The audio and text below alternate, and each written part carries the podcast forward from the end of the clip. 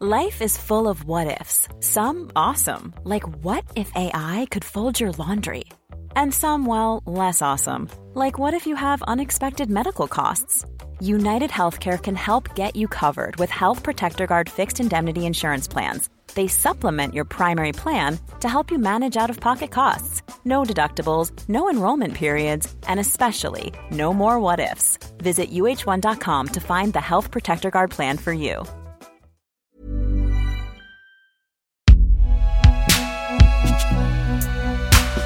Concocté par Binge. Salut, c'est Thomas Rozek. Parmi tant d'autres, en cette année placée sous le signe de l'étrange, les traditionnelles cérémonies de remise des prix culturels, dont les Emmy Awards viennent de signer l'ouverture de saison, ne ressemblent certainement pas aux éditions précédentes. Pas de public, omniprésence de la question sanitaire, sans compter la situation politique de plus en plus dégradée des États-Unis où se tiennent la majorité de ces événements, bref, c'est un peu le bordel. Mais une constante au moins, la présence en force dans les nommés de quelques figures devenues incontournables dans la fabrication du divertissement sur petit et sur grand écran. Parmi eux, Reese Witherspoon, l'actrice et productrice. Alors certes, elle n'a pas connu cette année avec sa nouvelle série Little Fires Everywhere la même moisson de récompenses qu'avec la précédente, Big Little Lies, qui est désormais diffusée en France, mais tout de même, encore une fois, la comédienne, jadis cantonnée au rôle de sympathique jolie fille blonde du Sud, confirme année après année son statut et sa puissance au sein d'une industrie dont elle est devenue à force l'une des reines. On a eu envie de savoir comment, et ce sera le sujet de notre épisode du jour. Bienvenue dans Programme B. And I love to ask questions, but it's my most hated question. And I dread reading scripts that have no women involved in their creation because inevitably I get to that part where the girl turns to the guy and she goes, What do we do now? Now, do you know any woman in any crisis situation? any woman in any crisis who has absolutely no idea what to do? I mean, don't they tell women, they tell people in crisis, little children, that if you're in trouble, talk to a woman. It's ridiculous that a woman wouldn't know what to do. Notre invité pour en discuter, c'est mon confrère Jackie Goldberg. Il est critique ciné, il signe régulièrement chez Les Inrocks, chez Elle ou chez Vanity Fair. Et on aime ici à la fois sa connaissance et sa perception d'un monde hollywoodien qui reste souvent nébuleux vu de chez nous. Pour ce qui est de Reese Witherspoon, à laquelle il a consacré de longs papiers, l'idée étant de savoir comment elle était devenue une figure incontournable de l'industrie du divertissement américain, il fallait bien reprendre les choses du début et se demander comment elle a démarré et d'où elle vient. Déjà, d'où elle vient géographiquement aux États-Unis, elle vient de la, de la Louisiane. Et ça, a son importance parce que, euh, comme tu le sais, les États-Unis sont quand même un pays très régionalisé. On n'a pas du tout le même ethos qu'on vienne de New York, de Los Angeles ou du sud des États-Unis.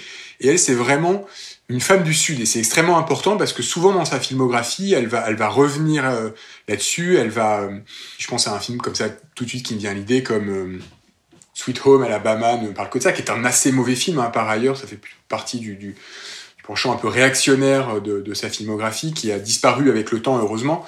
Son tout premier film, en fait, s'appelle d'ailleurs Un été en Louisiane. C'est un film de Robert Mulligan. Enfin, son, tout premier rôle important, en tout cas, au cinéma, mais je crois aussi que c'est son, tout premier film qui raconte l'itinéraire d'une jeune fille du, du, Sud, donc en Louisiane, qui se retrouve en concurrence avec sa grande sœur pour le cœur d'un garçon. Voilà, c'est un assez bon film euh, pour le coup. Donc, elle vient du Sud. Euh, je crois que c'est vraiment important dans son identité. Ensuite, c'est, on pourrait dire que c'est, quelqu'un qui a commencé à jouer assez tôt. Donc, elle vient euh, de, du, du, Hollywood euh, classique, disons, qui euh, de toutes ces actrices qui commencent très tôt leur carrière et qui sont des purs produits hollywoodiens. Euh, c'est quelqu'un qui, qui s'est retrouvé sur des plateaux relativement jeunes et qui a suivi une éducation, euh, voilà, sur, sur, les plateaux, sans doute à distance. Pas aussi, elle n'a pas commencé aussi jeune que Kirsten Dunst, par exemple, qui a vraiment commencé tout bébé, mais je pense que c'est, si, on voulait la synthétiser, c'est ce, Reese Witherspoon, c'est ce mélange entre une, femme, une jeune femme du, sud des États-Unis, un sud assez rural, assez conservateur dans ses valeurs, et une étoile hollywoodienne qui est imbibée des valeurs progressistes d'Hollywood.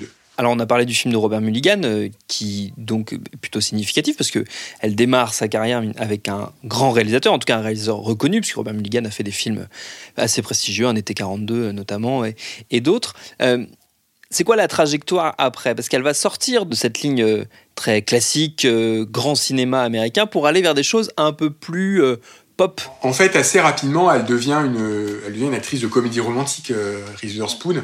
Donc évidemment, son film emblématique, le, film marquant qui, qui, va, qui va véritablement lancer sa carrière, enfin faire exploser sa carrière, c'est La Revanche d'une blonde. Avant La Revanche d'une blonde, il y a également Cruel Intentions, Sexe et Intention en français, l'excellent film Sex Intention, parce que souvent on pourrait imaginer qu'avec un tel titre, c'est euh, un mauvais film, pas du tout, c'est un, très très bon film. Donc elle devient, euh, elle devient à la fin des années 90, début des années 2000, hein, Sex Intention c'est 99, euh, La Revanche d'une blonde c'est 2001.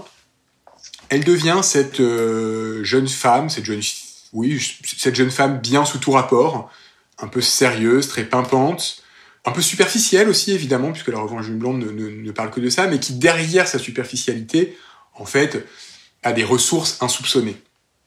Et c'est vraiment ça qui caractérise la, la Reese Witherspoon, euh, la early Reese Witherspoon. Et c'est dit très clairement dans La Revanche d'une blonde. Il y a cette fameuse phrase où elle dit à son copain I'm never gonna be good enough for you, am I? Il y a d'emblée chez elle ce sentiment euh, de n'être pas reconnue à sa juste valeur, euh, d'être méprisée parce qu'elle est blonde, euh, alors qu'en fait je crois qu'elle est même pas blonde en réalité, je crois qu'elle est teinte en blonde, il me semble, Reese Witherspoon. Sa couleur naturelle n'est pas le blond. Et de devoir se, se, se battre contre, à contre-courant pour se faire, se faire admettre à sa juste valeur, faire admettre sa vraie intelligence.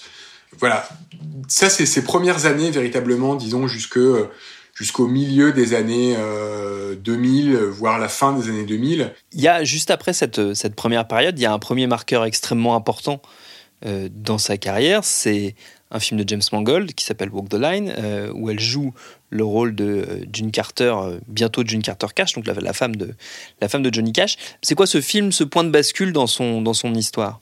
Walk the Line, c'est un film important évidemment dans sa carrière, puisque c'est son Oscar pour le meilleur second rôle en tant que June Carter, donc la femme de, de Johnny Cash. Um, a very special thank you to Jim Mangold, who directed the film and also wrote this character, who is a real woman, who has dignity and honor and fear and courage, and she's a real woman. Et euh, on peut dire que c'est sa, sa, première apogée. La seconde serait aujourd'hui, je dirais, mais déjà en 2006, elle a cette première apogée euh, avec une reconnaissance. Enfin, ça y est, elle est reconnue à sa juste valeur. Elle gagne un Oscar pour un rôle secondaire, certes, mais enfin quand même, ce n'est pas rien. Et ces moments où elle est censée accéder, en théorie, euh, à des grands rôles, à de, de devenir vra vraiment une, actrice de classe A, de A-list, et en fait, ça ne se passe pas. Ça ne se passe pas, c'est l'inverse qui se passe. C'est-à-dire que bizarrement, à partir de, Walk the Line, sa, sa, carrière décline. Alors, elle décline pas tout de suite, elle décline progressivement, mais elle décline, je dirais, surtout commercialement. Et ça se voit surtout avec euh, un film de 2010 qui est à mes yeux, son meilleur film, mais qui est un, échec et critique et public. Le film aujourd'hui jouit quand même d'un culte grandissant. Ce film, c'est Comment savoir de James L. Brooks. Et c'est un film dans lequel elle touche un cachet assez important. D'ailleurs, tous les acteurs sont très bien payés. C'est un film qui coûte très cher pour une comédie, 60 millions de dollars ou 80 millions de dollars, et qui rapporte pratiquement rien, qui se prend une, une, une volée de bois vert euh, par les critiques américains. En France, c'est un peu plus compliqué. Le film est sauvé parce que James L. Brooks, euh, à l'image d'un auteur euh, qui est très respecté par une partie de la critique, dont je fais partie. Et dans ce film, du coup, c'est assez, assez dingue comment elle a pu passer en 4 ans du statut de nouvelle A-list actress à une actrice dont on se demande où va sa carrière, dont les films ne rapportent plus un copec, qui sont pourtant pas moins beaux à mon, à mon avis. C'est-à-dire qu'il y a un décrochage avec le public, elle perd son public, et euh, alors que les critiques, en tout cas une partie de la critique, continue à la trouver intéressante. Comment s'opère la, la, remontée alors? Parce que on l'a dit, euh, il y a deux apogées, tu les as identifiés, donc il y aurait eu Walk the Line et puis en gros la période actuelle. Euh, entre les deux ce creux, comment est-ce que comment est-ce qu'elle remonte? Comment est-ce qu'elle revient au premier plan? Ben En fait, elle fait une rencontre avec un agent qu'elle épouse euh, très peu de temps après. Euh, donc dans, ces années-là, début des années 2010, son agent et Marie lui donne un très très bon conseil pour une actrice de, son âge, c'est-à-dire que là, elle est elle a, elle a plus de 35 ans, je ne sais plus quelle année elle est née, mais elle est, dans ces eaux-là qui sont des, années un peu compliquées pour toutes les actrices à Hollywood. C'est le moment où ça passe ou ça casse. En gros, a, la plupart des actrices en fait voient leur carrière décliner et quelques-unes arrivent à sortir du lot et à avoir une seconde carrière. Hein. Et son mari agent lui donne un excellent conseil qui est n'attends pas les rôles, va chercher les rôles. En fait, si, si tu attends de recevoir des rôles intéressantes, euh, après 30 ans, tu, tu risques d'attendre longtemps parce qu'il n'y en a plus beaucoup à Hollywood.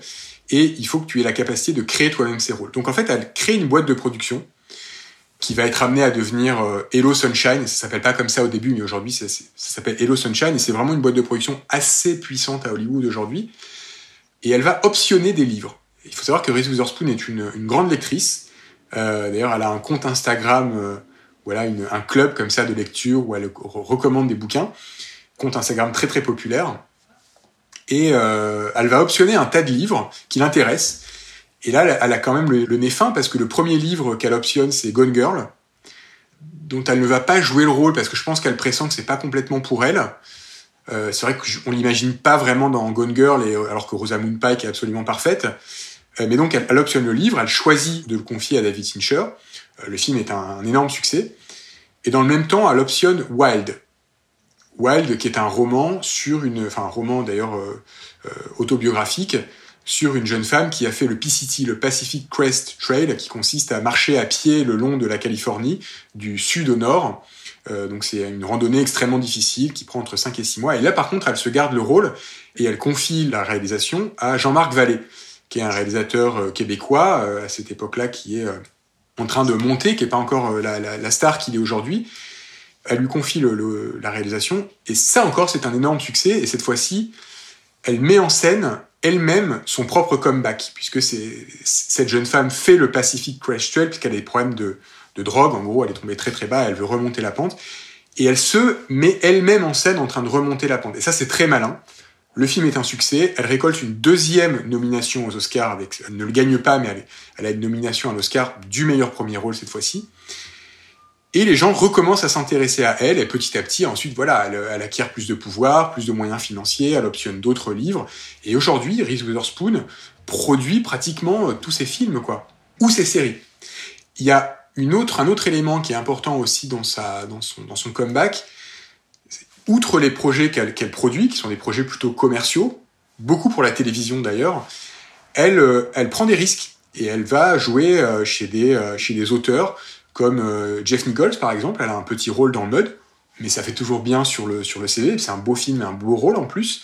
Elle joue un petit rôle dans le film de, Paul Thomas Anderson, Inherent Vice, donc voilà, c'est pas grâce à ça qu'elle va retrouver sa popularité, mais ça lui permet de, retrouver une crédibilité auprès des critiques, auprès des auteurs hollywoodiens, et combiné à sa force de frappe en tant que productrice, elle revient au premier plan.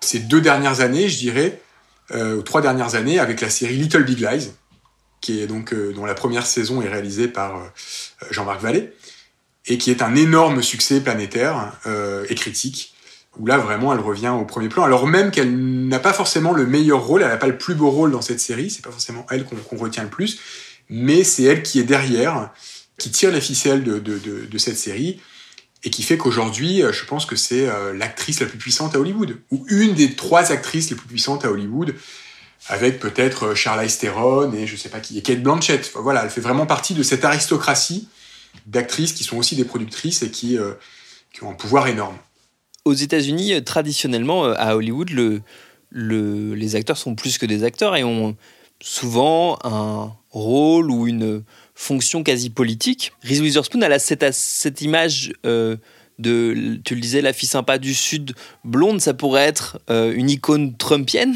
presque, parce que c'est l'Amérique euh, c'est l'Amérique de carte postale c'est un peu plus compliqué que ça. Elle n'est pas du tout une icône trumpienne, j'ai l'impression. Mais non, parce que justement, elle mélange ces deux ethos, ce côté sudiste un peu rural, disons, et cet ethos hollywoodien, très progressif. Elle a quand même passé l'essentiel de sa vie en Californie, euh, à partir du moment où elle est devenue actrice. Et donc, elle tend quand même du côté démocrate, évidemment, dans, dans, dans ses valeurs. C'est quelqu'un qui, euh, qui pousse à l'inclusivité, par exemple, qui fait beaucoup pour ce combat-là, très, très actuel aujourd'hui aux États-Unis. On peut pratiquement d'ailleurs elle a été euh, une des plus, une des, une des, personnalités les plus vocales au moment de, de Times Up, juste après MeToo. Et c'est assez remarquable qu'elle ait fait ce choix, ce, ce choix d'engagement, et qu'elle ne soit, soit pas contentée d'un discours un peu facile d'apolitisme pour plaire à tout le monde, au plus petit dénominateur commun. Je trouve assez remarquable qu'elle prenne parti, qu'elle entraîne sans doute derrière elle, je ne sais pas si des gens votent démocrate euh, grâce à Reese Witherspoon, mais qu'elle qu assume cette position et qu'elle parle à son public, qui n'est pas forcément un public euh, progressiste, et qu'elle les tire vers des valeurs un peu plus progressistes. Je trouve ça assez remarquable, en fait, de, de, de sa part.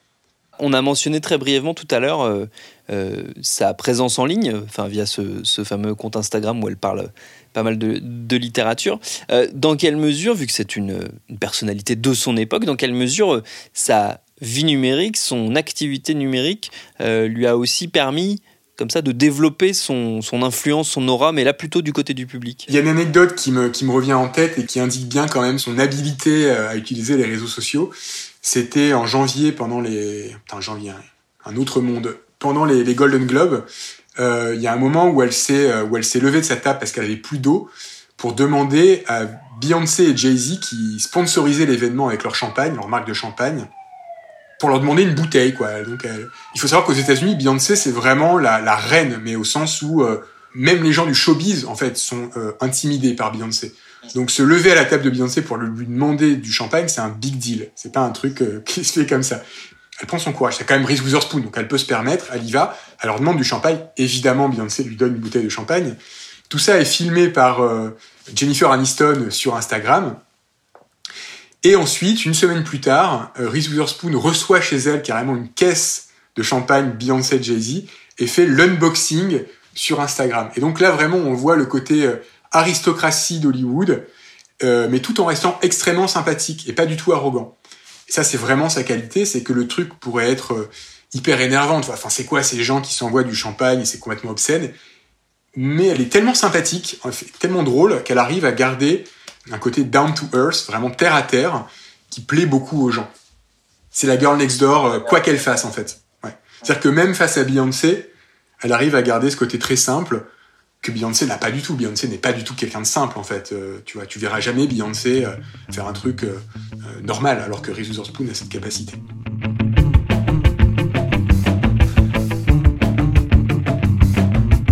Malheureusement, à la question que tous les fans se posent, à savoir y aura-t-il un troisième volet, comme il en était question, de la revanche d'une blonde, je n'ai pas pour l'instant de réponse, mais promis, on suit ça de près. Merci à Jackie Goldberg pour ses réponses. Programme B, c'est un podcast de Binge Audio préparé par Lauren Bess, réalisé par Mathieu Thévenon. Abonnez-vous sur votre appli de podcast préféré pour ne manquer aucun de nos épisodes. Facebook, Twitter, Instagram si vous voulez nous parler. Et à demain pour un nouvel épisode.